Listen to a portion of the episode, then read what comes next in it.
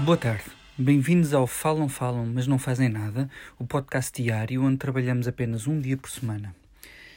Este Falam Falam é dedicado ao macronismo caído em desgraça, desde que Emmanuel Macron assumiu posse, que as sondagens caem continuamente, o que é estranho, uma vez que ia ser ele que vinha a salvar a Europa.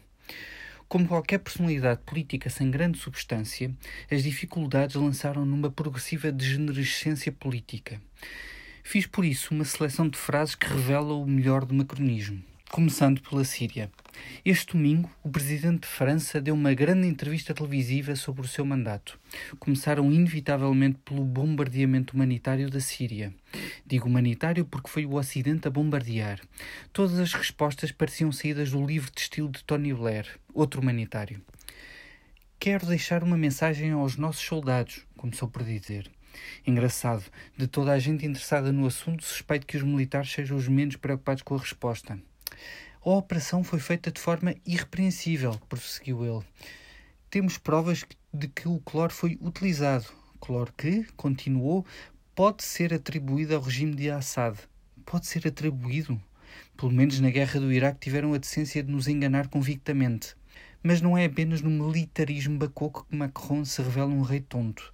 Em novembro de 2017, Macron visitou um banco de distribuição alimentar para migrantes, onde foi questionado por uma mulher marroquina sobre a sua política de imigração.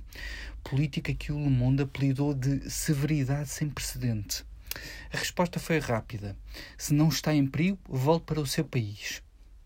Em julho, decidiu falar sobre estações de comboio como espaços maravilhosos onde se cruzam pessoas com sucesso e pessoas que são nada, um queridas também. Sobre a oposição política foi mais prosaico e recorreu ao racismo colonial francês da velha guarda. Mélenchon diz: Ajo como um daqueles líderes africanos que perderam a eleição. É uma sorte ele não ter o exército com ele. Uma elegância.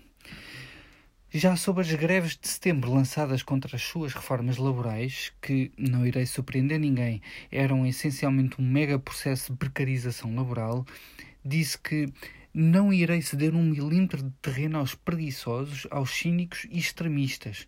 Gostaram? Mas há mais. Em vez de fazerem confusão, eles deviam era procurar empregos. Bom, muito bom. Por fim, a autocomparação de Macron a Júpiter, em maio, logo após a sua vitória nas presidenciais, quando declarou que iria fazer tudo ao contrário de François Hollande. Não serei um presidente normal, mas sim um presidente jupiteriano. E é bom traduzir literalmente para português, porque sou tão ridículo quanto a pessoa em si.